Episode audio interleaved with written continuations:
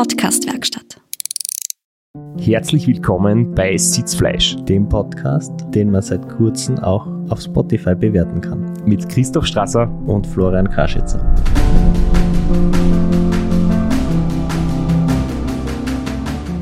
Und den Podcast, jetzt musst du deinen Gag noch einbringen. und dem Podcast, der sich für Völkerverständigung einsetzt. Wir haben ja vor kurzem darüber geredet, ob wir uns jetzt in Zukunft auch darüber wagen, auf Englisch aufzunehmen. Und wir werden das definitiv machen. Es dauert noch ein bisschen. Die Vorbereitungen laufen schon leicht an. Aber auf Vorstufen dazu werden wir heute einlegen, nämlich wir widmen uns der Völkerverständigung und werden eine Funkverbindung nach Bayern aufbauen. Diese Überregionalität, das wird wahrscheinlich auch der Grund sein, warum wir von der kleinen Zeitung nicht unter die top steirischen Podcasts gewählt wurden. Das schmerzt ziemlich, aber die kleine Zeitung wird schon gewusst haben, dass sie, dass wir nicht mehr als steirisch zählen, weil wir einfach so international unterwegs sind. Weil wir multilingual unterwegs sind, genau. wir möchten euch aber auch noch mal kurz daran erinnern, dass wir bis 13. Februar noch unser sozusagen Casting am Laufen haben, wo wir alle dazu aufrufen, die uns zuhören und die unseren Podcast mögen und die mal mit uns plaudern wollen, dass sie sich per E-Mail bei uns melden unter sitzfleisch.christophstraße.at und zwar alle, die schon mal äh, Langstrecken-Radrennen absolviert haben, in der finnischer Zeit ins Ziel kommen sind oder auch nicht ins Ziel kommen sind, jedenfalls die aus dem Hobbybereich kommen und die ihre Erfahrungen mit allen unseren Hörern und Hörerinnen teilen wollen, weil wir nicht immer nur mit Menschen reden wollen, die das professionell machen und die Spitzenplatzierungen einfahren, sondern auch mit Leuten, die das wirklich neben Beruf und Familie ausüben und da wirklich so ähm, ja mit weniger Aufwand solche Herausforderungen annehmen. Und da freuen wir uns auf viele Zuschriften und wir melden uns dann retour und werden dann einige schöne Episoden aufnehmen. Man ist natürlich nicht ausgeschlossen, wenn man keinen Beruf und keine Familie hat. Es kann sich wirklich jeder bei uns melden. Ganz spannend für mich selbst wäre vielleicht auch jemand, äh, der vielleicht überhaupt gar nicht vom Radfahren kommt oder nicht viel mit Radfahren zu tun hat und sich das so als einmaliges Ziel gesetzt hat und das einfach einmal durchgezogen hat. Wir sind jedenfalls sehr gespannt und wir hoffen, dass da spannende Gespräche rauskommen. Und bevor wir jetzt unseren Sprachkurs im bayerischen Dialekt starten, möchte ich die Gelegenheit auch nochmal kurz nutzen und nochmal durchsagen, dass man unseren Podcast jetzt auch bewerten kann in der neuesten App. Also ich bin ja einer, der am Handy nie was aktualisiert. Ich habe extra müssen irgendwie neu herunterladen, neu starten, aber irgendwann ist es dann gegangen.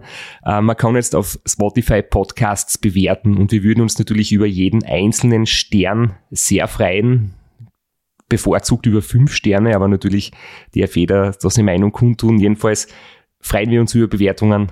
Das wäre uns eine große Freude und große Ehre. Jetzt geht's endlich. Das war eins der allerhäufigsten Feedbacks, die ich bekommen habe für die erste Staffel. Man kann euch auf Spotify nicht bewerten. Und das dürfte auch die Plattform sein, auf die die meisten hören. Die Leute, die über Apple Podcasts hören, die haben das schon länger machen können oder schon immer. Jetzt geht's auch auf Spotify. In Staffel 1 wollte das machen und es ging nicht. Also holt das jetzt nach und bewertet uns. Flo, während wir jetzt da auf unserer Couch sitzen, weil das Studio gerade in Renovierung ist, fällt mir auf, du bist heute wieder so gut angezogen. Was ist da los? Ja, ich komme tatsächlich wieder von Arbeit. Dienstag ist mein langer Tag bis 16.30 Uhr quasi. Also, falls ich da in der, in der letzten Werbeeinschaltung den Eindruck erweckt hätte, ich wäre so ein, so ein Rise and Grind Influencer und äh, würde nur vier Stunden am Tag schlafen und mein ganzes Leben wäre so super flashy. Das ist es natürlich nicht. Ich arbeite die meiste Zeit einfach ganz normal 9 zu 5 und du ein bisschen trainieren nebenbei. Da ist einfach alles zusammengekommen. Das war ein schlecht geplanter Tag. Aber auch ein normaler Alltag kann anstrengend sein oder ist anstrengend. Vor allem, wir haben am Montag den Blue Monday gehabt, den depressivsten Tag des Jahres angeblich, weil da ist schon am längsten finster und die Aussicht, dass es jemals wieder hell wird, bis der Winter vorbei ist, ist sehr weit weg. Deswegen der Blue Monday. Und gerade an solchen Tagen, in solchen Wochen, wo man im Finsteren die Wohnung verlässt und im Finsteren von der Arbeit wieder heimkommt, braucht man extra Energie. Und diese Energie hole ich mir mit AG1, dem grünen Smoothie von Athletic Greens. Der gibt mir die extra Energie. Wenn ich mir schwer tue, aus dem Bett zu kommen, einen neuen harten Tag im Büro. Was macht den grünen Smoothie aus? Was ist das Besondere dran? Da sind 75 Mikronährstoffe, Mineralien und Vitamine drinnen. Er gibt extra Energie, er verbessert die Regeneration und fördert die Verdauung. Wenn auch du Schwierigkeiten hast, in der Früh in die Gänge zu kommen und dir denkst, auch ich möchte täglich mein AG1 von Athletic Greens trinken, dann geh jetzt auf www.athleticgreens.com slash Sitzfleisch, schließ ein Abo ab und dann bekommst du fünf praktische Travel Bags und einen Jahresvorrat an Vitamin D. Nachdem Völkerverständigung in Zeiten von Covid etwas erschwert ist, wird der Straps jetzt versuchen, die Internetverbindung zu unserem heutigen Gast, dem Rainer Steinberger, herzustellen.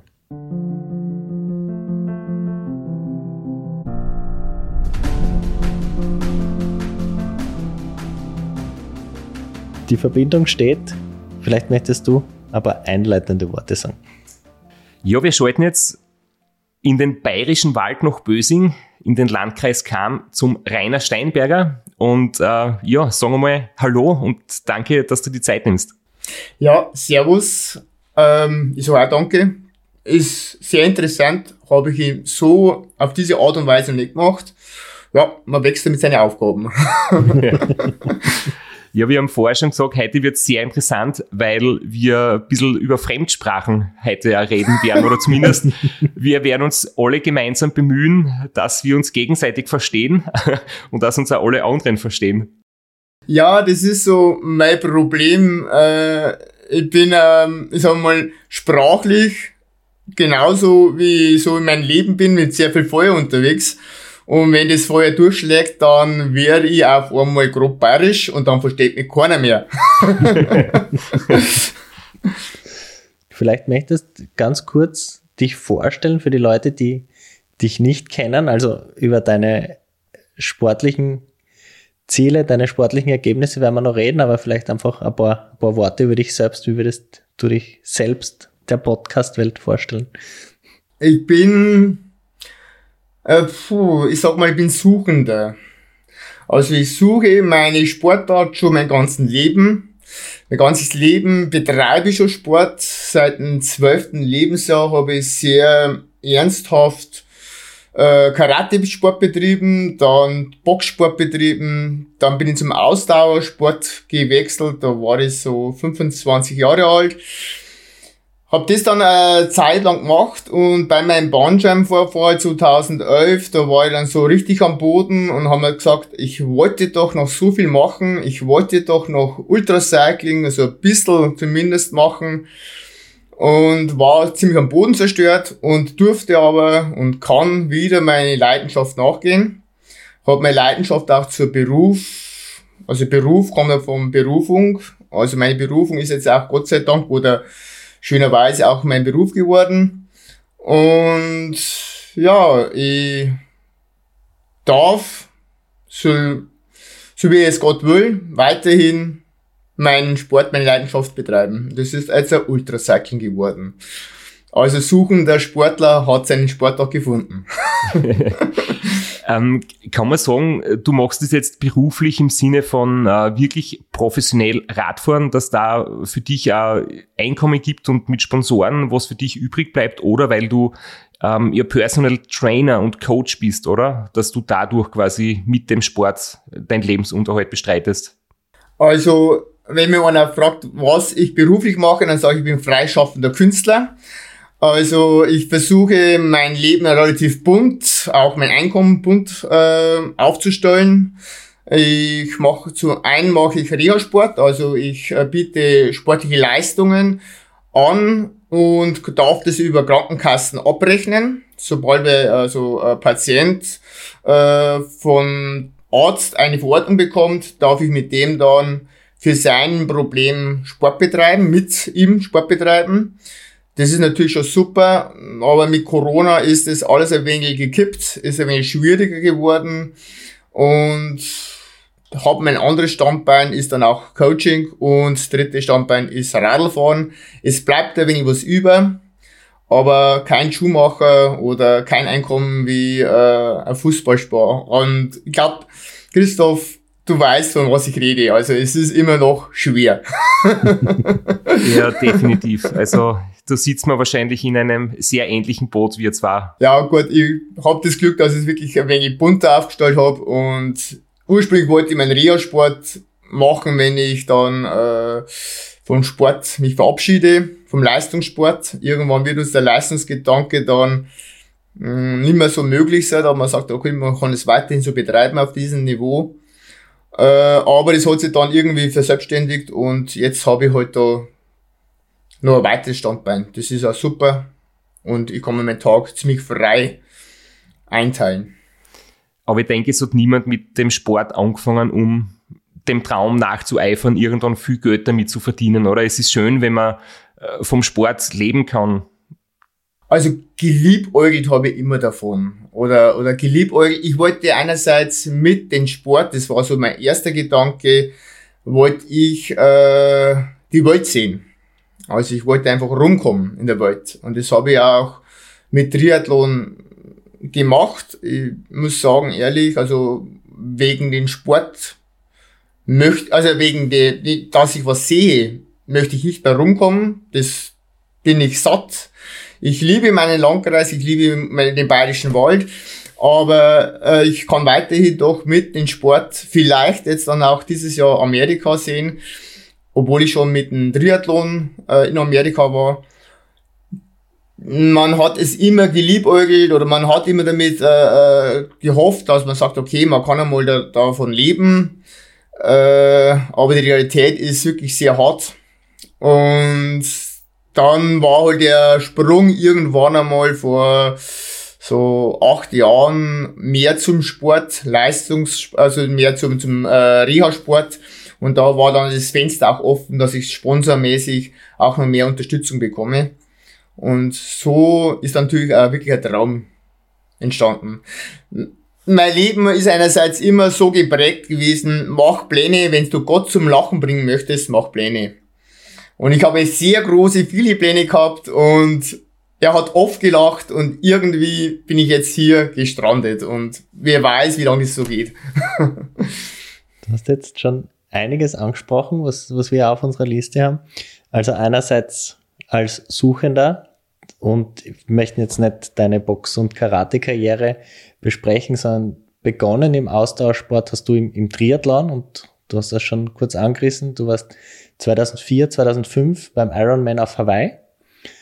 Ähm, war das so dein Einstieg, also nicht der Ironman auf Hawaii, sondern äh, der Triathlon und der Ironman, war das so dein Einstieg in den äh, Ausdauersport?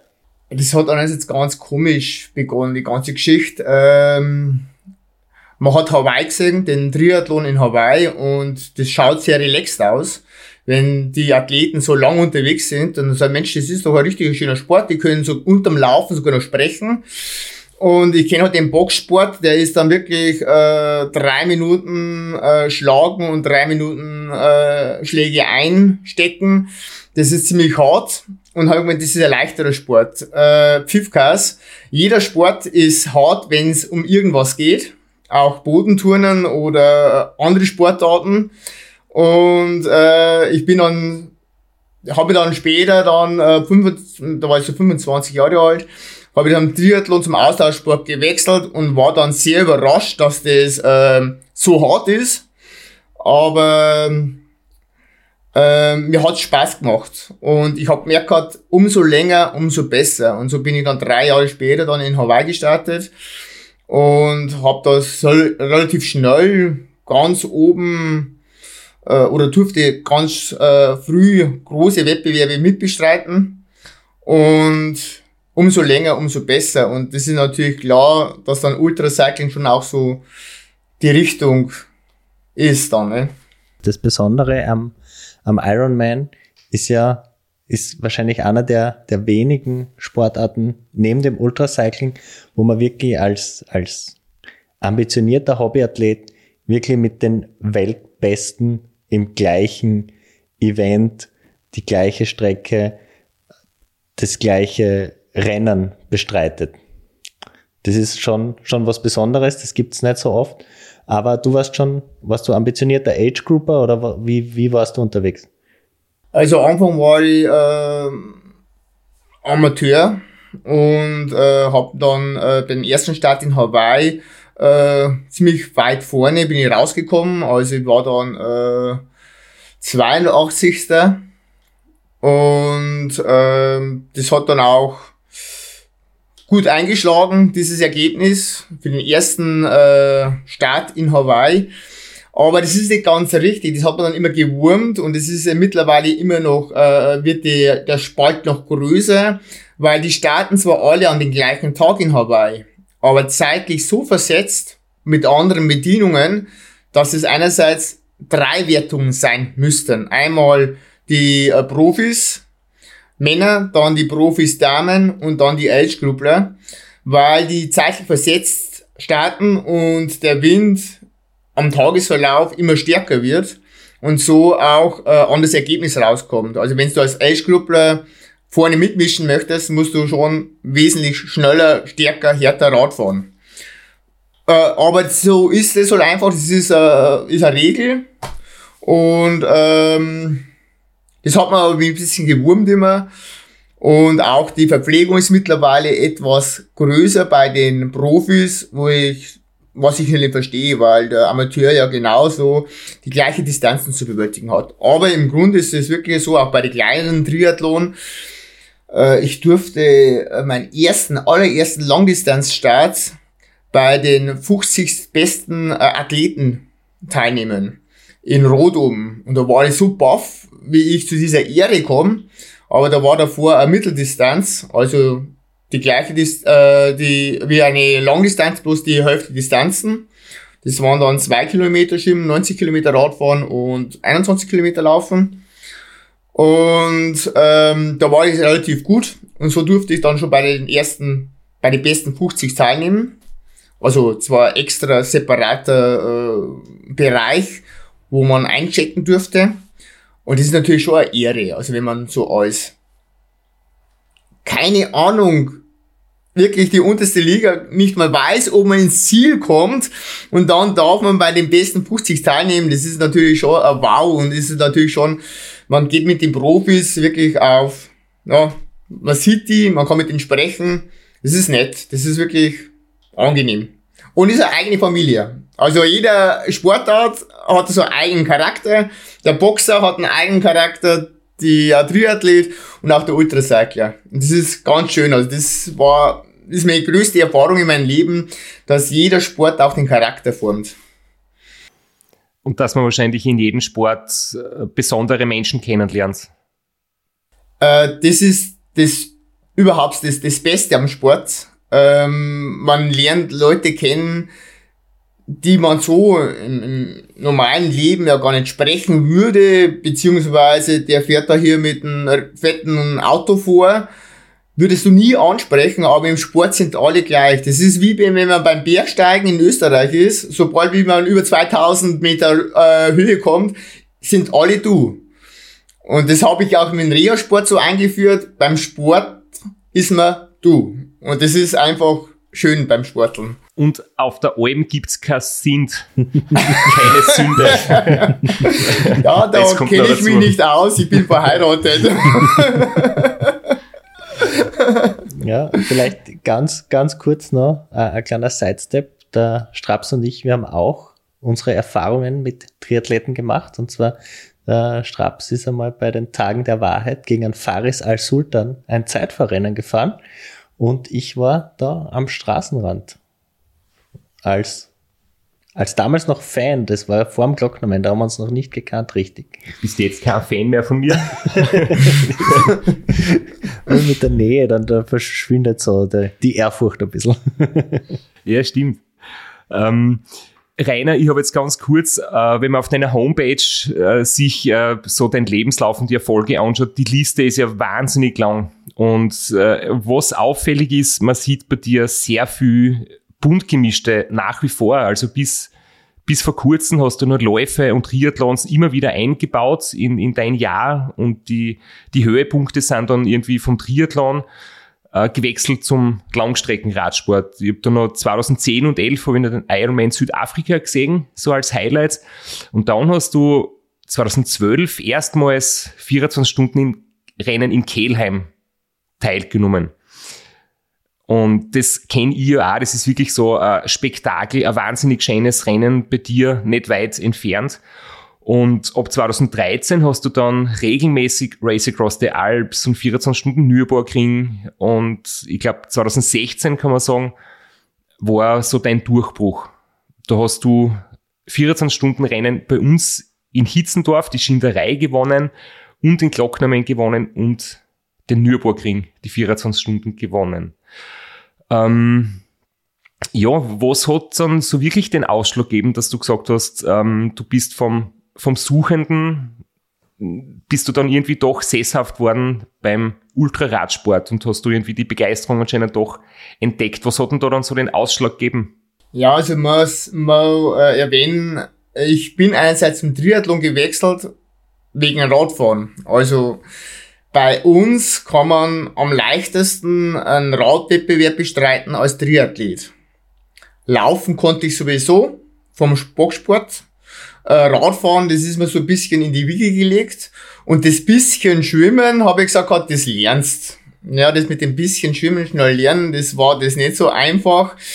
Äh, erst wie ich dann diesen Leistungsgedanken ähm, weggelegt habe, konnte ich auch dann schneller schwimmen. Das ist ab und zu ist das wirklich lustig zu beobachten, wenn man unbedingt was möchte, bekommt man es nicht. Äh, aber ähm, äh, so war das Radfahren immer schon mein Steppenpferd. Also das Steppenpferd, das, das habe ich schon immer, äh, das war glaube ich ein Sprachverletzer, gell? Steppenpferd sagt man nicht. Steckenpferd sagt man. ah, das stellen wir gleich aus. also das Radfahren war schon immer mein, ähm, meine große Leidenschaft und da konnte ich immer schon äh, meine äh, mich durchsetzen. Und der Bahnscheibenvorfall war einerseits so diese große Watschen und äh, ich hatte mir aus ab 2006 habe ich sehr schwer getan mit äh, Triathlon. Ähm, wenn man unbedingt was will und, und ich bin sehr stur und, und sehr eifrig und ich kann mir auch wirklich alles äh, auf alles verzichten. Aber wenn man eins zu sehr erzwingt, dann geht es in die Hose. Und das habe ich erst so ab, der, ab dem Bahnschirmvorfall gemerkt, dass das nix. Bei uns in Bayern sagt man, mit Gewalt hebt man bloß ein Gas hinten Also mit viel Kraft hebt man eine, eine Ziege weg, aber mehr auch nicht. Und ähm, so habe ich dann entschlossen, 2012, wenn der Bahnschirmvorfall, weil erst einmal gesagt hat, also Leistungssport kannst du vergessen. Und jetzt mittlerweile nach zehn Jahren mache ich es immer noch. Äh, habe ich gesagt gehabt, okay, mh, mm, schauen wir mal, ob die recht haben. Ich möchte auf jeden Fall ein Ultra-Radrennen mal bestreiten. Und bei uns, wie du schon gesagt hast, in Kielheim gibt's ja wirklich ein sehr formuläres, schönes, wunderbar organisiertes Radrennen. Und so, das mache ich mit. Und dann ist es noch nicht so, hat es noch nicht funktioniert, weil mir die Bahnscheibe noch Probleme hatte. Aber ich durfte dann hier einen vierten Platz machen, ja. Und habe gesagt, okay, das funktioniert, das probierst du ein wenig ernsthafter. Und dann habe ich im Rad da den zweiten Platz gemacht, 2013. So, Mensch, das ist wirklich mein Ding. Aber länger wie äh, 24 Stunden fast nicht. Und so war das so meine erste Geschichte, dass ich gesagt habe, okay, länger wie 24 Stunden Glocknerman war dann schon 40 Stunden, also an die 40 Stunden. Aber länger fährst nicht, weil ich möchte ja duschen. Ich bin ja nicht so wie der Christoph, dass ich sage, ich setze mich da ewig aufs Rad. Aber ja, mit dem Hunger, äh, mit dem Essen kommt der Hunger. Das ist ein russisches Sprichwort und genauso ist beim Radfahren. Ne? Und so hat sich das immer mehr durchgesetzt und ich laufe noch viel. Also ich war heute beim Laufen und beim Schießgeiten. Ich liebe den Sport in allen seinen Varianten. Aber Radfahren ist schon so meine große Liebe.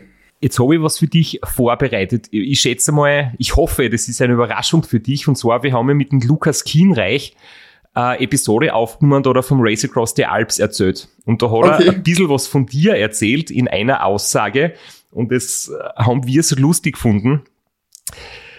Und zwar ist es so ein bisschen so die Frage, ähm, nachdem du ja vom Triathlonsport kommst und im Ultracycling ja immer öfters das Zeitvorrat eingesetzt wird, aber vielleicht nicht unbedingt beim Race Across the Alps, das ist ja doch ein reines Bergrennen, haben wir diese Passage so lustig gefunden vom Lukas Kienreich und das spiele ich da jetzt kurz vor. Das muss in, bei meiner zweiten Teilnahme gewesen sein, da war ich den Mortirolo äh, und da überholt mir am Aufleger auf der Abfahrt von Mortirolo der Rainer Steinberger mit einem Zeitvorradl und das hat sich voll ausgezahlt, weil ich habe dann bis zum Ofenpass braucht, bis ich ihn dann wieder eingeholt habe. Aber ob er bergauf damit gefahren ist, weißt du nicht. Oder ob er oben gewechselt hat. Nein, das weiß ich nicht. Also, ich gehe davon aus, dass es, dass es nicht gemacht hat, weil wer schon mal am Mortirolo gefahren ist, also der dann im Übrigen der Pass ist, der nach dem Afrika-Pass kommt, der, glaube ich, also also ich hab, ich baue immer 32er Kassetten hinten drauf und hab vorne ein 34er Kettenblattel und vor in der, mit der Übersetzung dann auch noch oft, oft im Wege tritt. Ja, äh, man probiert mit allen Mitteln mithalten zu können. und äh, ich bin voll äh, in den Bergen auch mit dem Triathlonrad unterwegs. Also bei uns da der Anführungsstrichen Bergen, äh, die sind ja äh, bei uns äh, kleine Hügel gegenüber also solchen Berge wie der Großglockner. Aber ähm, ich hab da das Cervelo, das läuft bergab brutal gut. Äh, hab mir das einmal, ist mir aufgefallen beim Großglockner runter, dachte ich mir immer, Mensch, die Autofahrer können alle nicht bremsen. Da stinkt ja jedes Auto nach Gummi, ne? Und irgendwann habe ich vorne über meinen Lenker geschaut und merke, wie mein Gummi schmilzt. Also ich hatte da ziemlich viel Bremsleistung am vorderen Rad dann, ähm, weil ich das, das Laufrad schon wollte, aber sehr weichen Gummi gekauft. Also das ist mir auch passiert schon, dass praktisch auch äh, bergab der Gummi dann geschmolzen ist vom, vom Aerorad. Aber ja, ich bin Triathlet und es war auch so mein erster Gedanke, ich möchte jetzt einmal den anderen Ultracycler zeigen, dass auch ein Triathlet Rad fahren kann. das war so mein erster Einstieg damals beim ähm, im Radar. Und mein ehemaliger Triathlon-Trainer hat immer gesagt, die Triathleten sind die besten Zeitfahrer. Und Christoph, sagen wir mal ehrlich, das äh, Ultracycling ist ja nur ein Zeitrennen. Also, außer das Rad, das Rad hat auch mal Windschatten fahren, aber im, im normalen, wie jetzt im, im RAA, im Ra, sagt der Österreicher, ne? ähm, ist ja das nur äh, Zeitrennen. ja, das, das stimmt absolut. Also ich glaube, Triathleten kennen das sehr, sehr gut, ihr eigenes Tempo konstant zu halten und wirklich, äh, du musst nicht attackieren, du musst nicht sprinten, du musst keine Löcher zufahren, du musst einfach gleichmäßig an deinem Limit über die gewisse Zeit dahin fahren und wenn du das in dir drinnen hast und das jahrelang trainiert hast, ist das halt eine riesengroße Stärke. Vor allem auch, was Triathleten können, was äh, Leute, die von Elite, Amateurrennen kommen, eher nicht so kennen, ist wirklich 180 Kilometer am Zeitfahrer in der Zeitfahrposition, weil das ist eher nicht so die beliebte Disziplin bei den Straßenradfahrern. Wir haben zum Beispiel auch mit Robert Müller jetzt schon öfters ähm, gesprochen und er ist halt äh, das klassische Beispiel, er kommt aus dem Radrennsport, er ist irrsinnig spritzig und hat viele Stärken äh, von Radrennen her, aber er ist halt äh, als Zeitfahrer absolut ungeübt und da bist du natürlich, wenn du von der Triathlon-Langstrecken kommst, schon mal äh, ein Teil voraus und auch wenn du mit dem Material vertraut bist. Und es hat sich eigentlich jetzt die letzten ja, fünf bis zehn Jahre fast wirklich durchgehend etabliert, dass auch im Langstreckensport überall Zeitvorräder zum Einsatz kommen. Ja, es ist ja Wahnsinn, wenn man sieht, äh, jetzt auch mit den Scheibenbremsen. Ich bin einer, äh, der sagt, braucht nicht das neueste Fahrrad und so. Aber es macht sich immer wieder, äh, die, die Technik setzt sich durch, äh, es wird immer wieder was Neues erfunden, die Steckachsen und also wirklich, man sagen, die Radtechnik äh, wird immer noch besser ausgefeilt und äh, äh, Wahnsinn, wenn ich dann, äh, welche andere Teilnehmer, auch jetzt in Italien oder so, ohne Zeitmaschine fahren sehe. Ne? das kannst du schon machen. Du kommst auch ans Ziel und es ist vielleicht sogar angenehmer, äh, als das runterbück, das, die, die bucklige Arbeit am, äh, am, auf der Zeitmaschine. Aber ähm, ob das dann Ziel oder, oder der schnellste ist man sicherlich nicht. Na, man verliert halt sehr viel Energie, die einfach verpufft und ja, komfortabel ans Ziel kommen ist das eine und schnell ans Ziel kommen geht mit der, mit dem gleichen Kraftaufwand oder einfach definitiv viel, viel schneller mit einem Zeitvorrat. Das ist, glaube ich, mittlerweile unbestritten und, und hinlänglich bekannt. Wenn ich das sehe, äh, bei, einem, bei einem klassischen Rad brauche ich im Schnitt so um die 30, 40 Watt mehr bei so einem, äh, einem 40er Durchschnitt wie bei auf der Zeitmaschine. Ich kann auf der Zeitmaschine auch nicht so brutal hart treten, weil man einfach da ein wenig ergonomischer unterwegs ist, aber unterm Strich ist man schneller und man hat Kraft gespart und Energie oder auch weniger Kalorien verbrannt. Und das ist dann beim Ultrarennen, ja, der Schlüssel zum Erfolg.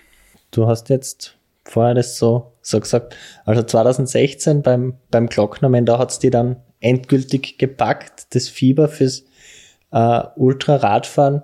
Hast du da schon irgendwie dich umgeschaut nach längeren, größeren Zielen oder war irgendwie das Race Across America schon damals oder vielleicht sogar schon davor irgendwo im Hinterkopf? Weil irgendwo, sobald man anfängt mit dem Ultracycling, irgendwann stoßt man auf das Race Across America und irgendwann fängt es an zum Herumspuken. Wie war das bei dir?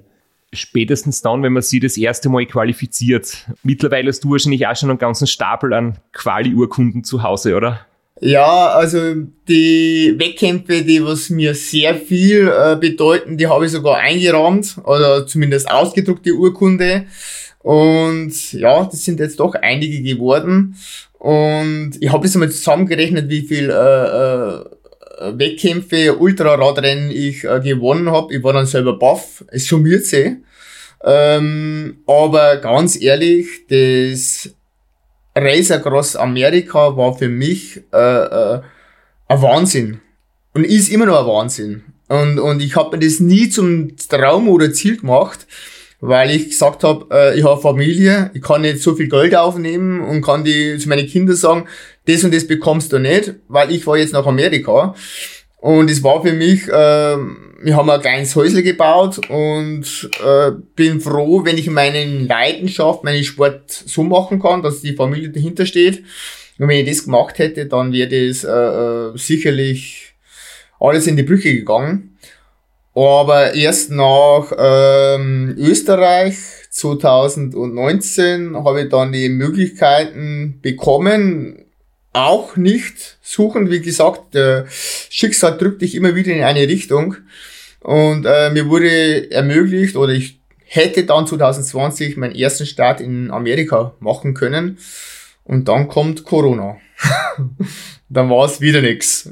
Aber ich habe auch, ähm, ich plane generell meine äh, Wettkampf, meine Wettkämpfe immer am Jahresende. Sprich, ich weiß jetzt, was ich 2020, äh, 22 äh, machen möchte und Ende 2022 weiß ich erst, was ich 2023 machen möchte. Ähm, mein Bandscheibenvorfall war damals so ein einschneidendes Erlebnis, dass ich gesagt habe, ich bin wirklich froh um jedes Jahr, dass ich meinen Sport machen darf, werde aber nicht so weit vorausblicken. Also man hat dann schon, man liebäugelt oder man denkt, hm, wäre vielleicht was, das Amerika wäre schon, aber geht nicht, vergiss es, nicht zu realisieren, der, dieser Traum, zu viel äh, äh, Betreuer und Umkosten, kannst vergessen. Und so, aber jetzt könnte es vielleicht doch was werden. Schauen wir mal. Bevor wir über das Race Across America reden, du hast das jetzt so in einem Nebensatz so abgetan fast, nämlich äh, das das Rennen in Österreich 2019. Oh, ähm, das ist heiß, das Rennen. Das, über das Race Around Austria müssen wir schon ein bisschen mehr reden. Du bist viermal dabei gewesen und deine Statistik ist irgendwie schon bemerkenswert. Du bist beim ersten Mal ausgeschieden, beim zweiten Mal gewonnen, beim dritten Mal ausgeschieden und beim vierten Mal gewonnen. Und zwar in den Jahren 2018, 19, 20 und 21.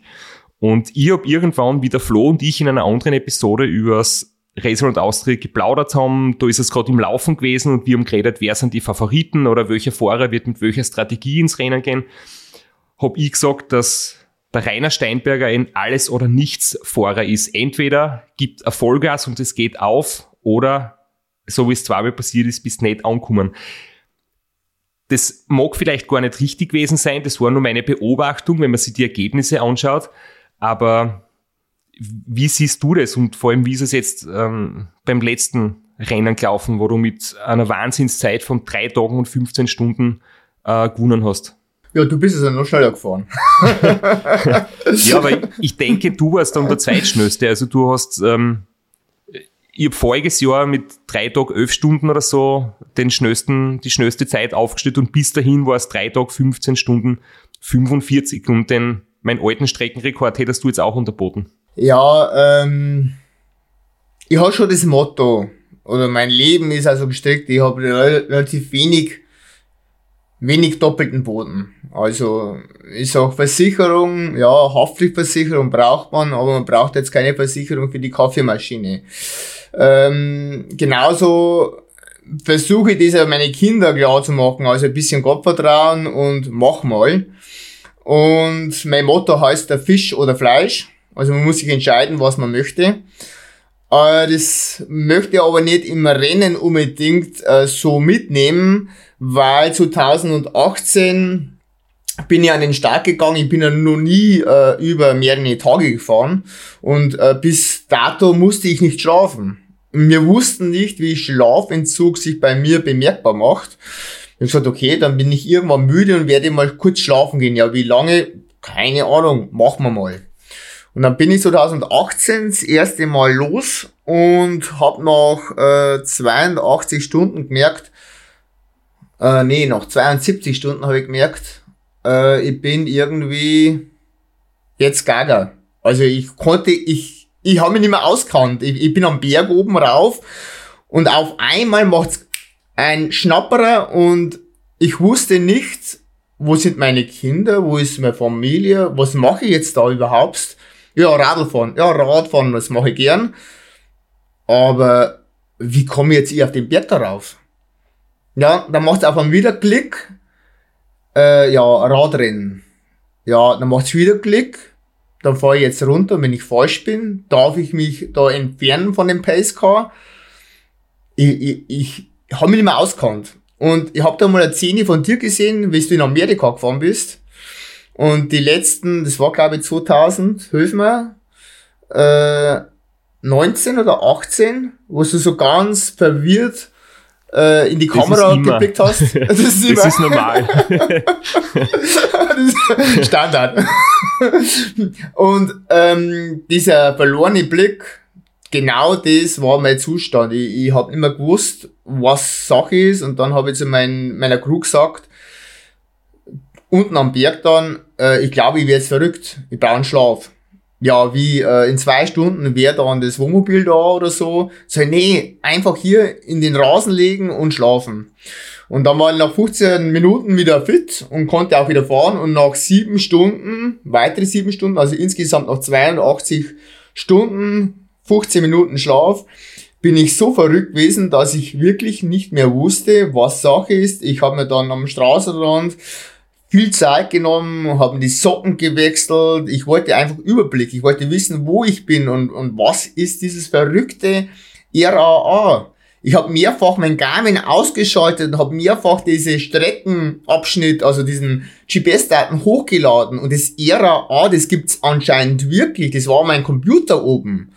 Aber das gibt's nicht. Und dann kommt wieder so ein Offizieller vorbei mit dem RAA-Aufkleber den wollte mich alle verarschen. Um, um was geht's hier? Und dann bin ich äh, am Straßenrand, habe ich dann kurz angehalten und dann kommt der Betreuer und sagt zu mir, du, darf ich mich zu dir hin, äh, neben dir setzen? Dann sage ich, äh, ja, denke ich mir, den kenne ich. So in der realen Welt, der war mir immer sehr gut gesonnen. Also ich glaube, das macht mir jetzt nichts, wenn sie dann nämlich da der Platz nimmt. Und die wussten alle nichts, um was, was los ist mit mir. Und irgendwann hat dann ein Betreuer gesagt gehabt, ja, dann, dann hören wir jetzt auf. denke ich mir, wenn das so leicht ist, dass ich aus meiner Traumwelt rauskomme, das ist meine Parallelwelt. Ich, ich, ich habe nicht mehr gewusst, was, was, um was es geht. Ich wusste, dass ich Rad fahre, aber warum ich Rad fahre und wo meine Familie ist und warum ich jetzt in Österreich bin und, und was das alles soll hier, äh, äh, da war schon Wahnsinn, da fahre ich nur tagelang angeblich GPS-Daten nach. Wer ist denn so blöd? Also ich konnte das alles nicht mehr zusammenreimen. Und dann bin ich am nächsten Tag bei McDonalds am Parkplatz wach geworden und wusste, okay, jetzt ist was total schief gelaufen. Und dann zurück in der Realität war das dann natürlich äh, äh sehr äh, äh, ein Watschen, ein richtige Watschen. Und ähm, zu Hause angekommen, war mir klar, ich muss das nochmal fahren. Das kann ich so nicht stehen lassen. Jetzt eine kurze Frage, das heißt, du hast die, Entscheidung, ähm, aus dem Ra auszusteigen, gar nicht so richtig aktiv mitbekommen. Dir ist erst bewusst worden, dass du jetzt draußen bist, als du dann quasi wieder ausgeschlafen warst und so. Weil ich kann mich nicht, ich kann mich noch dran erinnern, ich habe das äh, 2018, da bin ich selbst nicht gefahren, zumindest nur die Challenge auf der, auf der kurzen Strecke. Und ich habe natürlich das lange Rennen mitverfolgt und ich kann mich erinnern, ich glaube, du warst in Führung, oder? Du warst, du warst extrem gut unterwegs und dann ist eben das passiert, dass du noch im letzten Viertel des Rennens völlig unerwartet halt ausgeschieden bist. Und das war damals irgendwie schwer zu verstehen. Ich habe nicht wirklich nachvollziehen können, was da passiert ist auf, auf der Webseite oder am Live-Ticker.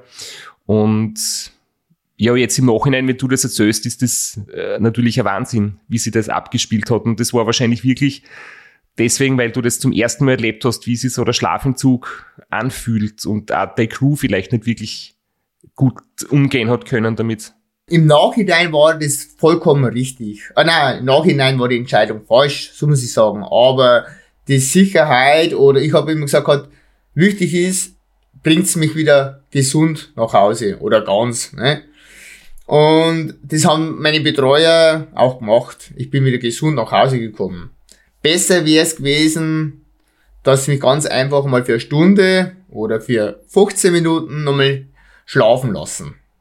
Das wäre die Lösung gewesen, das wäre das Optimum gewesen. Aber das war das erste Mal. Ähm, hätte, hätte Fahrradkette. Äh, ich bin ausgeschieden, weil ich das einfach zu über einfach blauäugig gefahren bin und danach habe ich nämlich erst einmal mit Schlafentzug mich richtig äh, befasst und das Phänomen ist halt, ich fahre wirklich ohne Anzeichen von Müdigkeit und dann verschwinde ich in meiner Parallelwelt und die bekommen das erst so spät mit. Da geht der Kopf nicht runter, das ich, das ist ja dann teilweise äh, auch 2020 dann passiert, wie ich dann runtergefahren bin. Die haben gemeint gehabt, um Gottes Willen, der fährt jetzt da voll übermüdet über den Berg runter.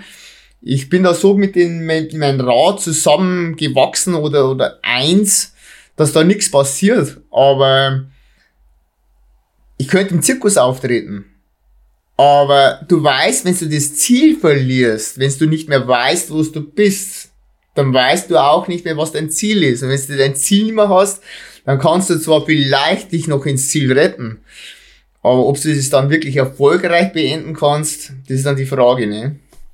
Und es war einfach äh, eine Entscheidung, die äh, damals äh, gemacht worden ist und ähm, ich wusste das ehrlich erst am nächsten Tag, wie ich dann wach geworden bin, beim McDonalds.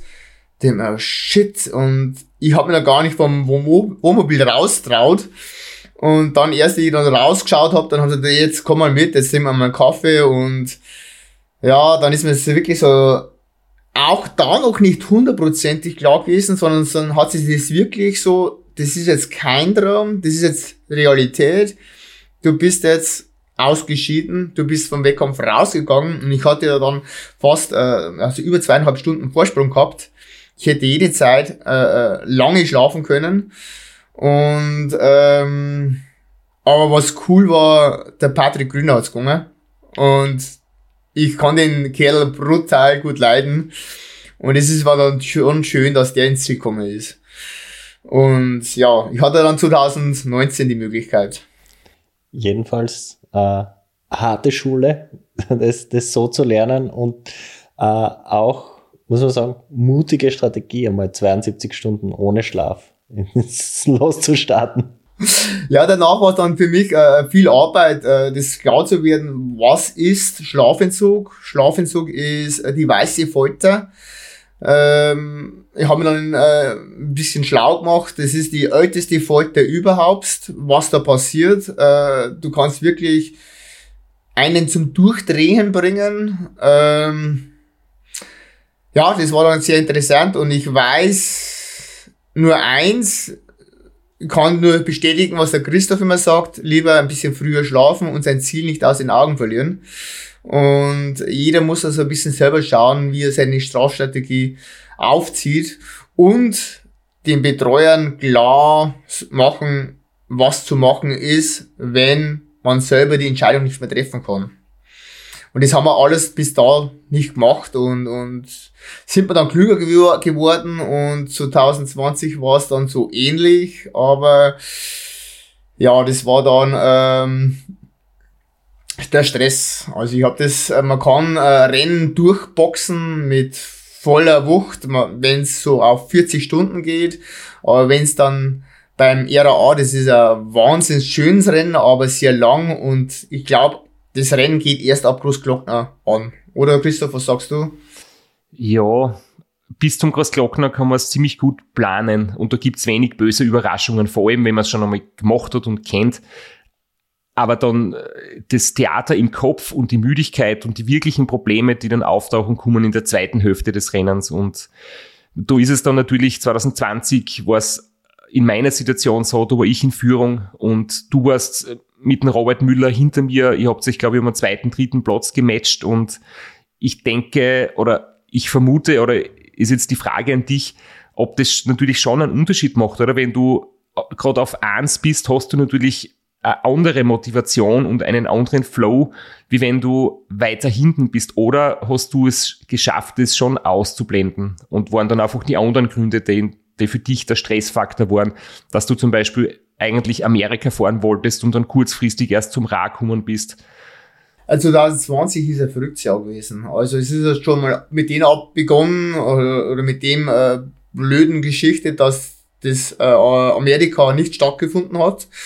Und dann war äh, ganz schnelles Umplanen äh, da und ich habe gesagt, okay, äh, gibt es einerseits nur ein Rennen, das was interessant ist, das ist Österreich. Und dann äh, haben wir da uns angemeldet und wir haben aber, ich habe viel Arbeit, ganz viel Zeug abgegeben. Das war so der Plan, ich soll mich mehr aufs Radfahren konzentrieren.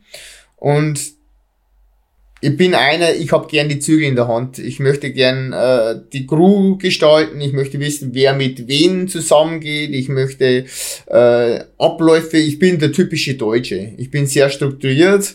Äh, ich habe einen, einen Plan A, B, C und ähm, werde auch dann direkt im Wettkampf, das habe ich ein bisschen zurücknehmen müssen, also seit 2020 weiß ich, ich, ich es arbeitet gegen mich, wenn ich dann im Wettkampf versuche, hier noch irgendwas gerade zu biegen. Und äh, wir hatten so viele Probleme im Rennen gehabt, dass ich beim Ausscheiden noch dachte, ich bin dann auf dem zweiten oder dritten Platz. Und ich war dann schon wieder so gaga, wie mir die Betreuer gesagt haben, nee, du bist jetzt beim vierten Platz oder so. so ich komm, erzählt doch, was wollt, ne? Äh, es ist sowieso nicht alles, das, das kann gar nicht wahr sein. Und es ist der Reifendruck bei beiden äh, äh, Autoräder hinten rausgegangen. Also wir mussten mehrfach äh, den Luftdruck kontrollieren und aufpumpen pumpen und sind die Akkus auf einmal weg gewesen für die Nachtfahrt, für die Räder. Das Navigationssystem hat nicht mehr funktioniert. Dann mussten wir äh, kennst du vielleicht diesen Ultracycling Shop in Österreich? Kennst du den? ja, ich, ich habe da eine Geschichte gehört, dass da ein Funkgerät oder das Headset ja. ausgetauscht worden ist. Das Funkgerät hat nicht mehr funktioniert, äh, hat man von Anfang an Schwierigkeiten. Äh, dann haben wir vom Christoph Strasser über den Job haben wir dann äh, den Funk äh, Gerät äh, gekauft und es wurde dann irgendwann irgendwo nach dem äh, Großglockner äh, geliefert. in irgendeiner Abfahrt mussten wir kurz stehen bleiben. Da hat der Taxifahrer uns dann das Päckchen übergegeben, äh, übergeben. Und das war im Grunde, im, am, dann 2021 habe ich sogar ein Wunder, dass wir überhaupt so weit gekommen sind. Also es war äh, nur Stress und, und ich habe eins daraus gelernt, äh, Stress ist im Ultracycling kontraproduktiv und ähm, das geht dann immer so nach dem dritten, vierten Tag bekommst du das alles zurück. Und ich meinte noch, ich muss es irgendwie das alles und ich bin dann sehr feurig unterwegs, werde dann sehr, sehr direkt und etwas zu direkt auch zu meinen Betreuern. Und das geht dann natürlich dann alles wieder zurück zu mir. Und so hat es war es ein Wechselspiel und wir hatten einerseits mehr mit uns zu kämpfen wie mit irgendeiner Konkurrenz. Und irgendwann war dann wirklich fast so voll, dass ich gesagt habe, ey, das ist nicht mehr die Realität. Also ihr könnt mich nicht vergackeiern. Es reicht. Und das hat man immer ein Betreuer dann gesagt gehabt. Also du hast nie gesagt gehabt, du möchtest beenden. Du hast immer gesagt gehabt, es reicht. Es reicht. Und ich weiß nur, ich war nur müde. Ich war nur ausgepowert. Ich war nur müde. Ich bin jetzt mal in das Pacecar reingefallen, konnte nur schlafen und wusste jetzt im Nachhinein dann, 2021, ich muss sehr viel an mir arbeiten, dass ich dieses Feuer in mir kontrollieren kann und wieder zurück zu den Betreuern, dass die wirklich strukturiert ihre Arbeit bringen können. Und dann gibt's keinen Stress nicht. Und 2020 hat's dann funktioniert. Fisch oder Fleisch? also jetzt bist du schon ein bisschen mit den Zahlen durcheinander gekommen. 2021 hat's dann funktioniert. Äh, Entschuldigung, 2021, ja. ja. ja. Du hast gesagt, wichtig war, den Stressfaktor zu reduzieren. Und ich habe mich da auf deiner Facebook-Seite ein bisschen umgeschaut und ich möchte da jetzt da etwas vorspielen. du lachst schon, okay. du weißt vielleicht schon, nee, was kommt. Nein, ich weiß okay. nicht. Ist es wieder eine Überraschung und zwar zur Erklärung für alle, die uns jetzt zuhören. Der Pierre Bischof ist ja auch schon äh, ein guter Freund von uns beiden und der hat in diesem Jahr den Thorsten Weber betreut. Das war ein deutscher Teilnehmer, der ist ähm, vor dir gestartet, war vor dir schon auf der Strecke und du hast ihn dann am Großglockner eingeholt und der Pierre aus dem Thorsten Weber, sein Team, ist dann auf der Straße gejoggt, hat das Handy in die Hand genommen und hat diese Szene einfach aufgenommen. Und das ist so großartig. Ich habe das jetzt vorbereitet zum Abspielen. Lieber Rainer, gleich kommst du von hinten und ich bin ja hier fleißig den Thorsten am Betreuen und ich war jetzt so frei. Ich habe mir das Handy eines deiner Betreuer geschnappt, damit man dir auch ein paar gute Worte zureden kann. Rainer, du siehst, jeder leidet hier den Berg hoch und gleich wenn ich neben dir bin, werde ich dich mal fragen, wie es dir so geht, wie du so leidest. Und äh, du siehst, Rainer, der Thorsten hier, der hält ganz große Stücke auf dich und der will dir auch noch mal was mitteilen. Thorsten, was willst du dem Rainer sagen? Ja, Riesenvorbild, Hammer. Also, ich drücke die Daumen, dass du es durchziehst, dass nichts passiert. Per pervers die Leistung wieder. Ich komme nicht drüber, echt. Hammer auch noch sympathisch dabei.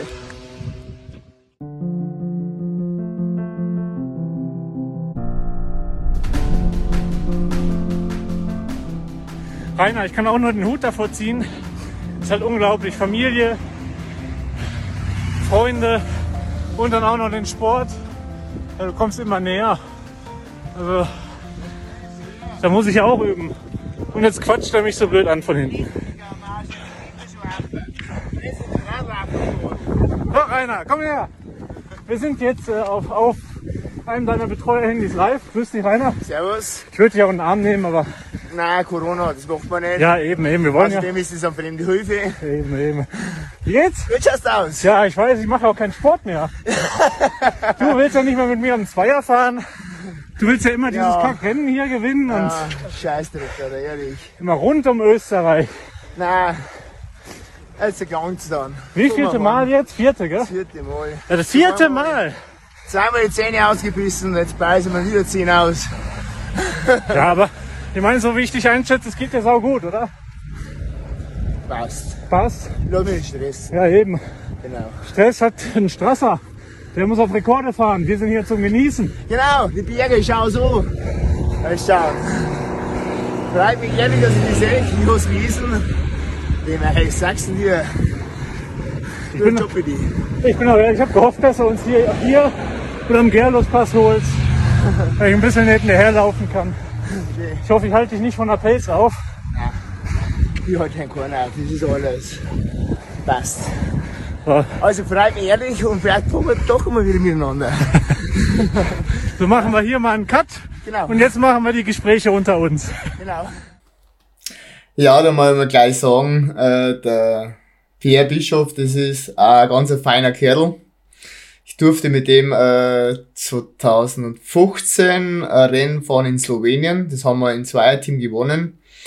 Und wieder ein ganz anderer Typ. Also es gibt wirklich im Ultracycling so viele äh, unterschiedliche Typen. Das ist wirklich ganz bunt. Und er ist schon wirklich ganz speziell. Also als Typ. Ne? Also den kann man jetzt wirklich wenig mit anderen vergleichen. Das ist, das soll sich einfach mal so stehen. Es kann jetzt einer sagen, das ist nicht positiv, der andere sagt, das ist mehr negativ. Nein, also für mich ist das ein positiver Charakter. Es kann sich jeder selbst ein Bild machen. Wir haben drei Episoden mit Pierre aufgenommen und da sagen wir gar nicht mehr dazu. Aber er ist ein rechter, sagen wir, Hallodri. Aber positiv, lieb gemeint. Ja, also ich bin sehr, ähm, er hat bestimmte Züge, weil ich sage, okay, da kann man was lernen. Man kann von jedem Charakter was lernen. Und wenn das was ist, was ich sage, okay, das will ich nicht, diesen Charakterzug möchte ich nicht, dann habe ich auch was gelernt.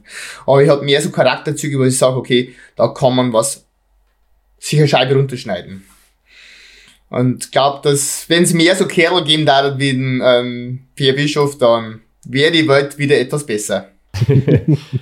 Ich denke er ist ein sehr positiver und äh, wahnsinnig sympathischer und vor allem lockerer Typ. Also gewisser Ehrgeiz ist gut und wichtig, gerade im Sport, aber der Pierre hat mit seiner lockeren Art äh, wahnsinnig ähm, Eindruck auch auf mich gemacht.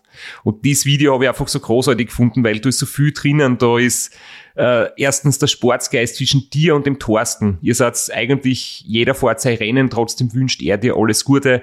Der Pierre betreut ihn, aber nimmt sich Zeit, um mit dir kurz zu plaudern. Du kommst äh, daher in einem Wahnsinnstempo und sagst, du hast keinen Stress und du genießt die Landschaft. Das ist irgendwie echt äh, total coole Aufnahme. Ja, das muss ich sagen, äh, das, das Lustige war das, ich habe das am Anfang gar nicht mitbekommen, dass es äh, ein Handy von mein, ein, einer von meinen Betreuer ist. Und erst wie ich zu Hause bin und zwei, drei Tage später scrolle so diesen WhatsApp-Verlauf durch äh, und war, hey, ich habe wirklich Tränen in den Augen gehabt, weil das Team äh, so gut funktioniert hat und die hatten wirklich Spaß in dem Rennen. Also untereinander haben die hier hin und her geschrieben, Mensch, wo ist denn das und das oder äh, wo seid ihr jetzt und der Rainer fährt da und so und dann taucht dieses Video auf.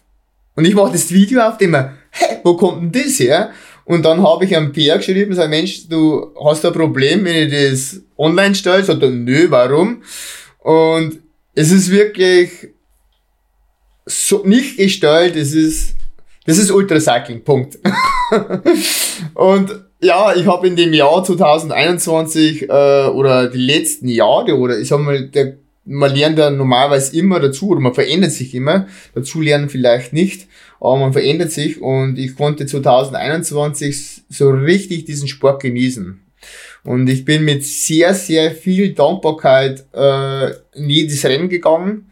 A, durfte ich in das Rennen, in, in, mit in den Rennen, äh, äh, durfte ich teilnehmen. Durch Corona bedingt. Ich war nicht positiv. Ich, also das ist einmal schön, wenn man negativ sein darf, ne? Also Thema Corona. Und man darf an den Start gehen. Ich habe Sponsoren, ich habe Freunde, ich habe Betreuer, ich habe eine Familie, die äh, das alles mitmacht. Und das ist also eine riesengroße Dankbarkeit. Und dann sind es nur noch 40 Prozent des Rennen. 60 Prozent war schon erfüllt. Und ich bin dann äh, wirklich immer mit einer Freude bis auf Italien, das letzte Rennen in Italien wusste ich, das ist eine harte Nummer, weil das einfach, da ist schon so viel passiert in den ganzen Jahren, ich wollte es einfach noch mitnehmen. Aber äh, Dankbarkeit war da für das Rennen, aber es ist sehr schwer gefallen. Aber ansonsten muss ich sagen, war das ja wirklich ein Rennen, wo wir Spaß gehabt haben, von Anfang an bis zum Schluss.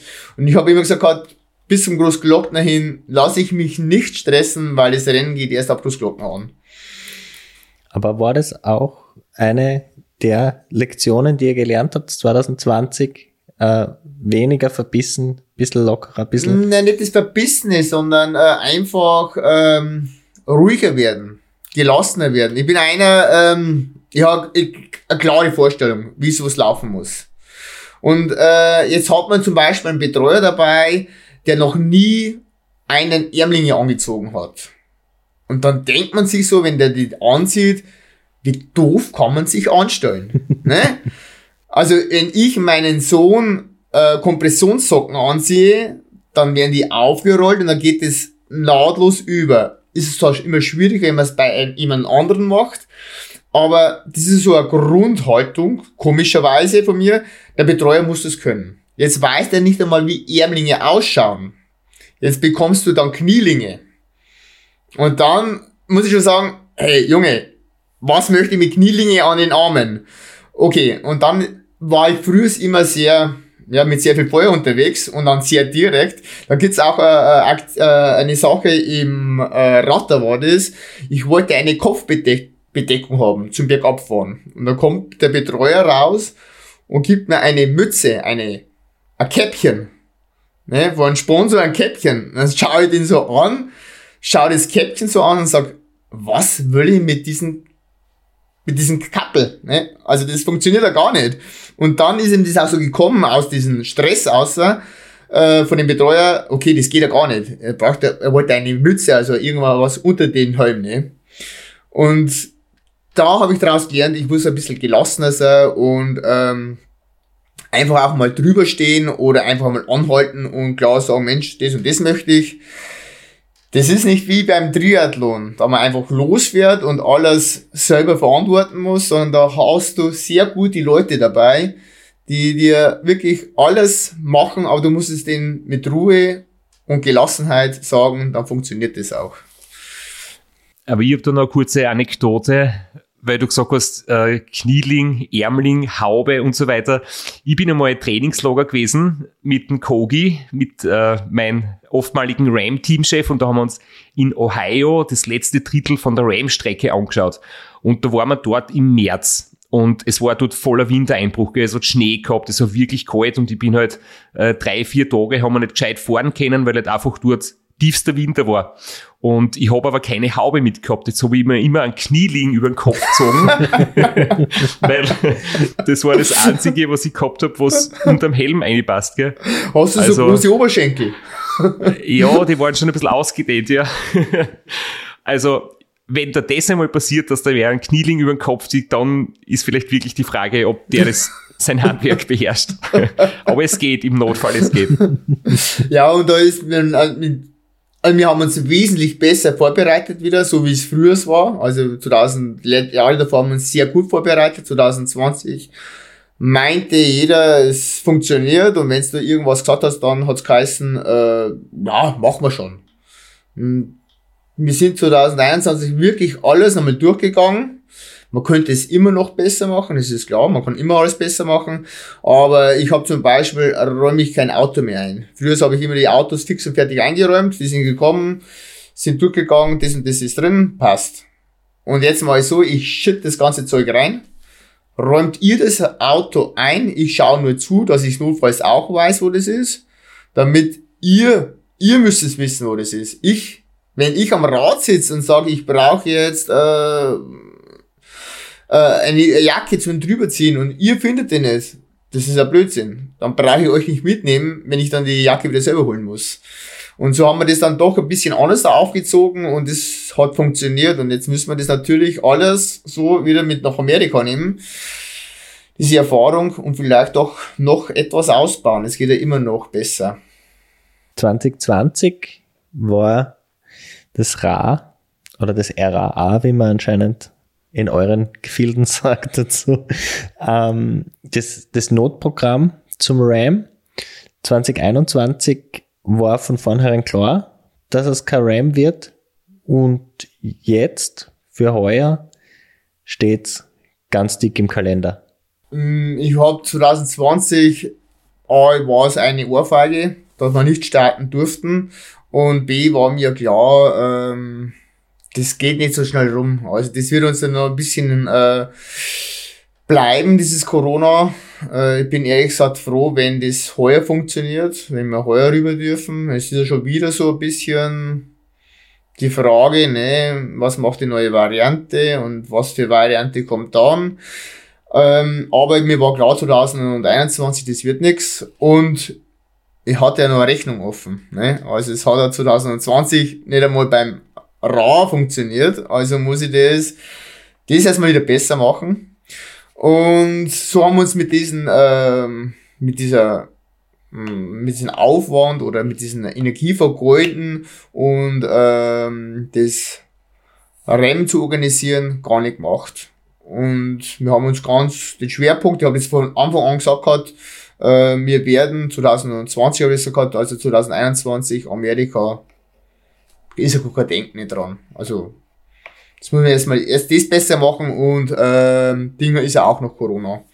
Und dann haben wir dieses Jahr jetzt ja wirklich gut rumbekommen und jetzt habe ich wirklich vor, dass wir dieses Jahr, also das letzte Jahr 2021 haben wir gut rumbekommen und jetzt hoffe ich, dass wir dann heuer starten dürfen in Amerika.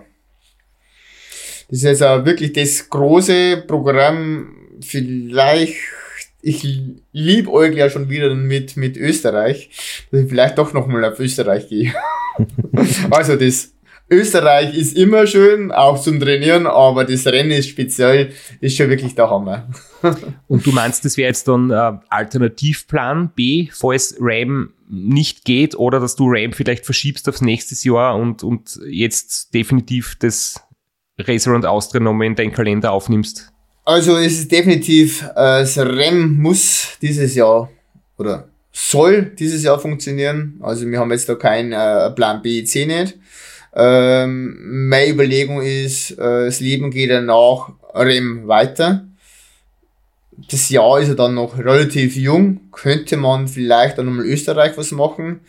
Wie schnell kann man sich erholen? Christoph, wie schaut's aus? Wie schnell erholt man sich nach dem Vorrennen? Ich kenne mich da nicht aus. also, ich habe das 2014 und 15 gemacht, beide Rennen hintereinander. 14 war in Amerika wahrscheinlich das beste Rennen überhaupt mit 7 Tagen 15 Stunden. Und dann beim Ra war es mein erstes Ra. Es war sehr schwer, weil erstaunlicherweise ist es körperlich ähnlich hart. Also beim RAM kommen viele Faktoren dazu im Kopf. Es dauert doppelt so lang, mindestens oder noch länger. Die Müdigkeit ist ein viel schwierigeres Thema noch.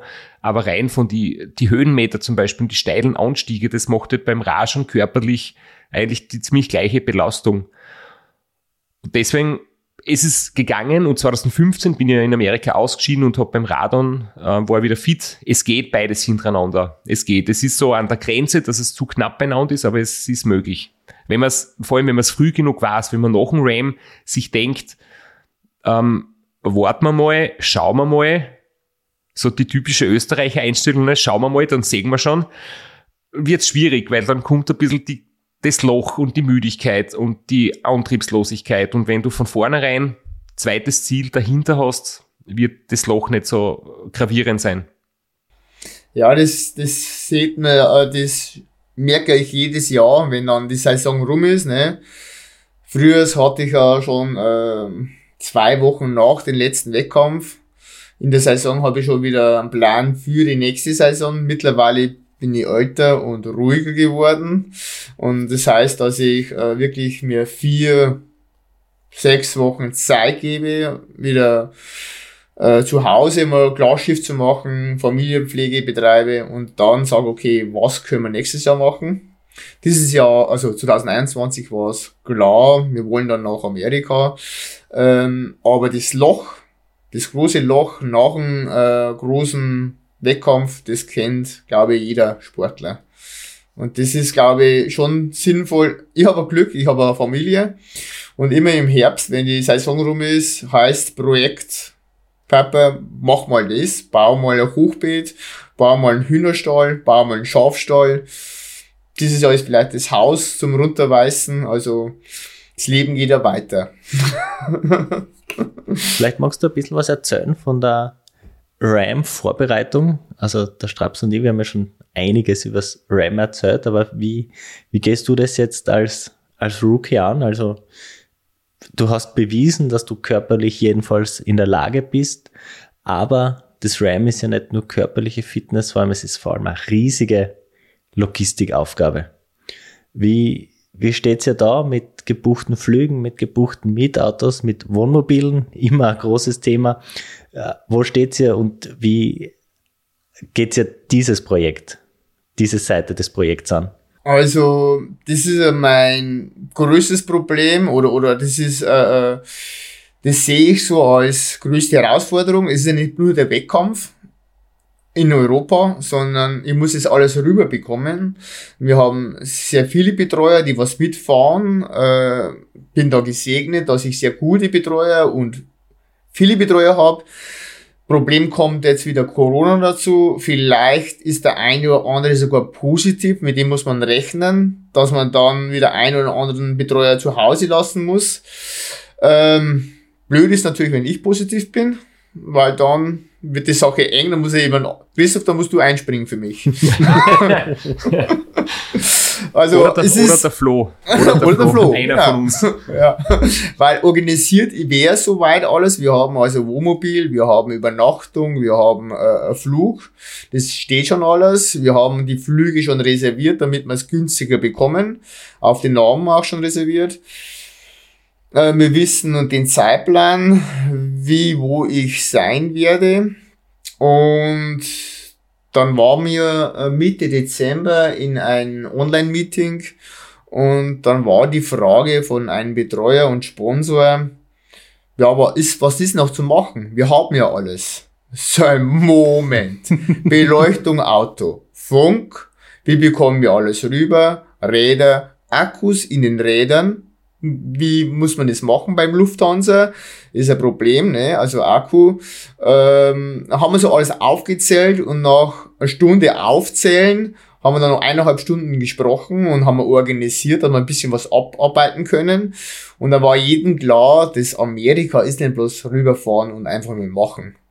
Und ich glaube, das ist so, ähm, das ist für mich so das größte, äh, äh nein, Problem, sondern die größte Challenge, alles zu organisieren, dass wir alle drüben sind. Und wenn wir dann mal alle drüben sind und ich in der Wüste sitze und fleißig schwitze, dann glaube ich, haben wir schon mal so mindestens 60, 70 Prozent. Christoph, was meinst du? Wie ist das dein, dein Empfinden immer? Mir geht's ähnlich. Wenn daheim ich habe einmal mitgeschrieben und das irgendwie zusammengerechnet, das waren 350 Kilo ungefähr Gepäck, was halt aufgeteilt auf 10, 11 Koffer und jeder kriegt äh, eben das Gepäckstück mit und die beiden Radlkoffer sind zum Zerbersten voll und ich habe es schon mal erlebt, dass drüben das Radl kaputt war. Das war beim ersten Mal, da war es schlecht verbockt, das war teilweise eigener Fehler. Trotzdem, es kann passieren, dass ein Gepäck verloren geht, dass Radl kaputt wird, dass ja, jemand ausfällt kurzfristig. Äh, und wenn wir drüben alle angekommen sind, alle Koffer dabei sind, alles unbeschädigt dort ist, dann fällt mir immer ein riesengroßer Stein von Herzen. Also ich glaube, du siehst es eh schon so ähnlich. Der, der Moment, auf den kannst du jetzt schon freuen, weil dann wird im Kopf, dann wird es im Kopf richtig leicht werden. Du wirst spüren, jetzt legt sich ein Schalter um und jetzt brauchst du wirklich nur mehr Radl fahren. Jetzt kann ja mal also jetzt kann von dieser logistischen Seite nicht mehr viel passieren.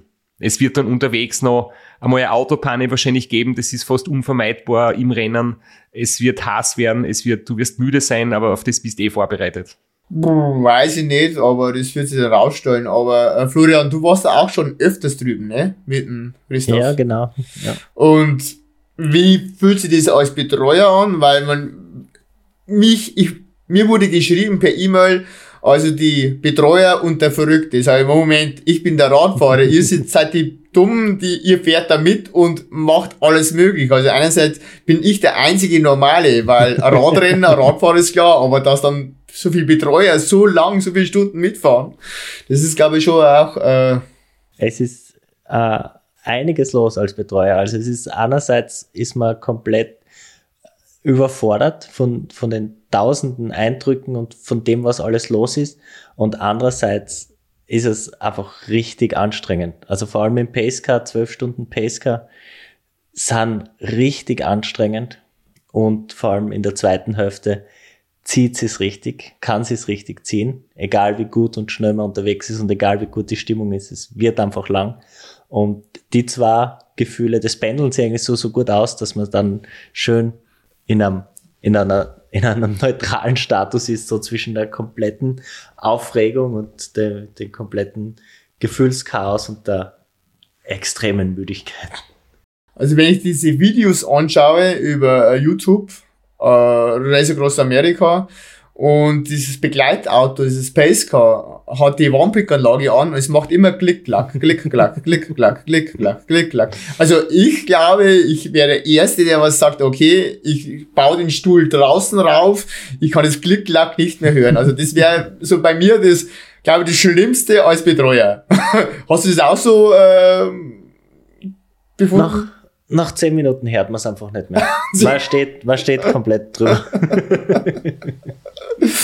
Mir geht es aber gleich, wenn ich mir im Nachhinein die Videos anschaue. Ich halte es nicht aus. Ich wäre wahnsinnig bei den Videos, wenn man im Hintergrund diese Warnblinkanlage hört. Und ich habe auch schon Geschichten gehört von anderen äh, RAM-Teilnehmern, die das sogar irgendwie in der Elektronik des Autos ausbauen oder die, die richtige Sicherung rausziehen, damit es aufhört. Aber du musst halt wirklich genau wissen, was du tust, weil sonst hast du vielleicht irgendwie die komplette Elektronik lahmgelegt. Das sollte man nicht riskieren, aber eben, das, das geht so weit, dass manche Leute wirklich da einen Elektrotechniker quasi instruieren, damit der das Geräusch eliminiert, weil sonst es ist nicht jeder so entspannt wie der Flo.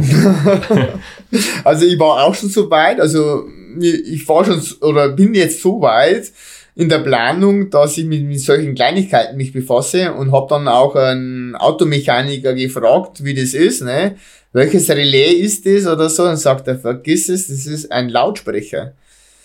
Dann sage ich, äh, okay, ja, in der Zeit der Elektronik gibt es kein Relais mehr, sondern es ist in, wirklich über einen Lautsprecher wird's angesteuert äh, muss das alles kompliziert sein? Ich möchte ja einerseits, sage ich lieber nur Radfahren und jetzt muss ich mich mit einem ein, äh, ähm, Warn, äh, mit einem Blinksignal oder mit einem Klicken vor ein Re äh, Relais mich befassen. ja, das ist schon verrückt. Also Amerika ist ein großes Projekt, ja. Die logistische Seite, da ist noch einiges, also da steht einiges bevor einfach. Aber wovor hast du jetzt wieder zurück zum Sportlichen am meisten Respekt? Wo, wo denkst du dir, das, also im Vorhinein, das wird wohl das Schwierigste für mich werden? Äh, schwierigste, glaube ich, ist, oder, oder für mich die größte Herausforderung ist, das mit dem Schlafentzug zu meistern. Das war zweimal mein Problem. Ich weiß mittlerweile, äh, welche Schrauben den Schlafentzug negativ beeinflussen. Ich weiß mittlerweile, dass ich mich früh genug entspannen muss oder Powernäpfchen halten muss. Äh, ich weiß, es funktioniert. Powernäpfchen, das, da bin ich äh, ein Meister in, in, in dieser Sache. Ähm, aber irgendwann, glaube ich, ist man in so einem Zustand, dass es ganz einfach das einfache Denken die Betreuer übernehmen müssen. Und dieser Knick, also dieser Zeitpunkt, dieses Gespür, dass das die Betreuer haben. Wenn sie es davor machen, dann sage ich, hey, Moment mal, ich habe da auch noch was zu sagen. Und wenn es zu lange andauert und die Betreuer dieses Zepter nicht übernehmen, dann wird es, kann das eine richtige harte werden. Und ich glaube, dass das so für einen leistungsorientierten äh, der was sagt, okay, klar ist, ich möchte von, also am besten wäre von Westküste zur Ostküste zu kommen. Das ist das erste Ziel. Und wenn man das schon geschafft hat, ist schon gut, aber man möchte das ja irgendwie sein momentan Bestes auch abliefern können und dann wird es schon eine Gratwanderung. Und wenn man sieht, wie viel da immer ausscheiden oder oder oder oder äh, nicht ins Ziel kommen, dann ist das schon wirklich äh, muss man sich mit den Gedanken schon klar werden, was ist, wenn man jetzt nicht ins Ziel kommt oder welche Schrauben kann man drehen, dass es nicht passiert. Und das ist so dieser Übergang. Da habe ich am meisten Respekt. Der Berg ist mir wurscht, die Wüste wird, werde ich hoffentlich überleben. Ähm, ich komme von der Landwirtschaft, ich bin Temperaturen gewöhnt, ähm, also man draußen arbeiten muss äh, bei der Hitze. Äh, Kälte bin ich kein Freund von Kälte. Ich mache zwar gern den Wintersport, aber ich bin Sommersportler, also ich fahre ja Rad und gehe da nicht mit den Skien auf den äh, auf die Bergen rum in Amerika. Und ähm, aber dieser Klickpunkt, das, das glaube ich, ist, ist ganz entscheidend im Rennen. Ich weiß nicht, Christoph, was meinst du? Ist das vielleicht überhaupt das Schwierigste? Also, so wäre jetzt mein Eindruck. Ich bin so nicht gefahren. Du bist es gefahren. Einerseits musst du wissen. Warum stellst du mir die Fragen? ja, ich habe ich hab mir schon gedacht, ich könnte jetzt gern was dazu sagen, aber ich will jetzt nicht aufdringlich sein und, und obergescheit daherreden. ähm, aber jetzt, wo du mich natürlich darum bittest, kann ich das dazu sagen, das, was du gemeint hast. Der Moment, wo man dann selber vielleicht das nicht mehr unter Kontrolle hat, weil die Müdigkeit so groß ist, weil man, weil das Denken nicht mehr klar funktioniert.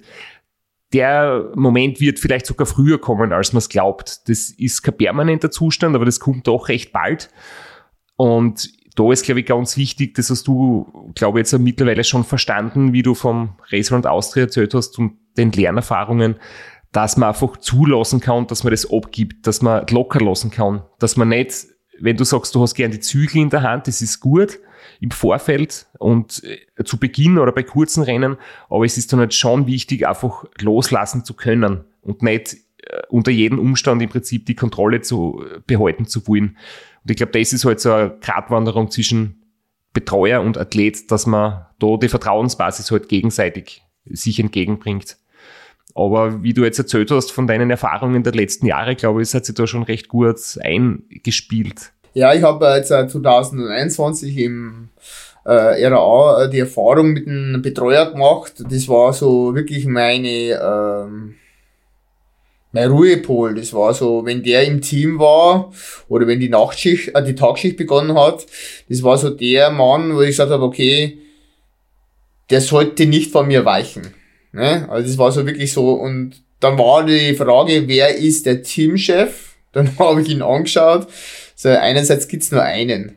Und äh, wenn man das Vertrauen hat, und es weiß ich, dass du da sehr, Christoph, du auch sehr speziell bist oder, oder da keinen, dich nicht reinreden lässt. Und genauso habe ich das dann auch gemacht, habe gesagt, du bist der Teamchef und was anderes kommt mir nicht in die Tüte, sonst fahre ich das Rennen nicht. Also ich würde wirklich so weit gehen, wenn ich da keinen hätte. Ich könnte das Rennen, ich würde das Rennen nicht fahren, weil ich einfach Angst hätte, dass es in die Hose geht. Und da habe ich Gott sei Dank jetzt einen und ja, man wächst damit seine Aufgaben und er verflucht mich jetzt zwar schon. Aber schauen wir mal, wie wir die Sache bekommen. Als Abschlussfrage würde man noch gern von dir hören, worauf du dir am meisten freist? Also auf welche, auf welches Erlebnis oder auf welche Situation hast du die größte Vorfreude? Definitiv, wenn ich nach Hause komme und meine Tochter und mein Sohn wieder in, Arm, in, in die Arme nehmen kann. Das ist, glaube ich, ähm, mir ist schon ziemlich früh passiert. Ich bin einmal in, in Hawaii gewesen und dann mit dem Triathlon und dann haben wir noch Inselhüpfen gemacht. Totaler Schwachsinn. Man ist kaputt, man möchte nach Hause, man möchte in den Bayerischen Wald wir müssen da noch eine Insel nach der anderen noch besichtigen. Und dann habe ich mit meiner Frau, bin ich Richtung Waikiki Beach gegangen. Ähm, da gibt's Lieder. Jeder möchte da hin. Und ich habe zu meiner Frau gesagt, ich muss dir jetzt was sagen darfst auch nicht böse sein. Dann sagt sie, ja, was ist denn los? So, ich möchte nach Hause. Ich möchte eine richtige, schöne Birkern sehen, die was einen richtigen Schatten wirft, keine Palme, ich möchte keinen Strand, ich möchte Berge sehen, ich möchte Natur, saftige Wiesen sehen, ich möchte kein Englisch Gegatze machen, ich möchte sprechen, wie mir der Schnabel gewachsen ist, ich möchte nach Hause. Und dann hat sie gesagt, ja, ihr geht's genauso. Und seit diesem, äh, seit diesem Moment liebe ich es immer, wenn ich wegfahre. Ich fahre gern wohin, aber das Schönste, glaube ich, ist, wenn man nach Hause kommt. Und wenn ich dann sage, okay, wir haben dieses Abenteuer gemeistert, alle miteinander, alle kommen gesund nach Hause, glaube ich, das ist das Größte überhaupt. Ja, das sind eigentlich wunderbare Schlussworte. Der Vorteil ist, du bist schon zu Hause, weil wir haben das Ganze remote gemacht. ja. Danke dir vielmals, dass du dir die Zeit genommen hast und dass du uns auch die Einblicke gegeben hast, wie das so kurz, also es ist in, in RAM-Zeit, es ist wirklich kurz davor. Also es klingt jetzt für Außenstehende, klingt, das ist noch weit weg, aber wenn du so mittendrin bist in der Vorbereitung, es ist quasi kurz davor und ich kann mir vorstellen, ihr habt ordentlich Stress und ordentlich zu tun, deshalb sind wir umso dankbarer, dass du dir die Zeit genommen hast. Und wirklich von Herzen alles, alles Gute, dass du gesund wieder zurückkommst, dass du natürlich ins Ziel kommst, aber dass alles gut geht, dass, dass ihr eure Ziele erreicht und dass wir uns dann hoffentlich äh, nach dem Race Across America wieder mal hören und du uns vielleicht erzählst, wie es gelaufen ist. Wir drucken auf jeden Fall die Daumen und gib acht, es sind gute Leute auch am Start, wie zum Beispiel die Nicole Reist. ja, das kann ich nur bestätigen. Also Hut auf von der Nicole, wie die das meistert und wie die das macht. Und ich will mich auch bedanken, dass ich mal diese neue Erfahrung machen durfte. Und ich habe noch einen Anschlag auf dich vor, Christoph. Okay. Und zwar habe ich mir so gedacht, was ist, wenn wir mal richtige alte Säcke sind? Ne, so Ü, Ü70. Also wenn ich Ü70 bist, bist du noch unter 70, also bist du ein bisschen jünger wie ich. Ich glaube, du hast ein paar Jahre Vorsprung, ja. Ja, genau. Ähm, wir könnten einmal Amerika miteinander fahren, äh? als Team. Ja, wenn der Flo so, wenn wir so richtig alt sind. ist, sicher. Ja, genau. das war dann eine ganz andere Erfahrung, ne? Also. Es gibt ja die Krate Good Seniors, ähm, das ist ein Viererteam aus Österreich, da sind alle 70 plus. Also, die haben schon gezeigt, dass das wirklich geht. Und das ist das, was mich immer fasziniert, was der Körper überhaupt imstande ist zu leisten. Ne? In diesem Alter wirklich beeindruckend, ja. Aber ein bisschen Zeit haben wir noch, bis wir in die 70er Altersklasse aufsteigen. Bisschen. für dein, für dein Solo-Rennen wirklich alles Gute und dann hören wir uns hoffentlich, bevor wir 70 sind, wieder. das war nicht schlecht. Danke. Alles Gute. Danke. Danke. Ciao. Ciao.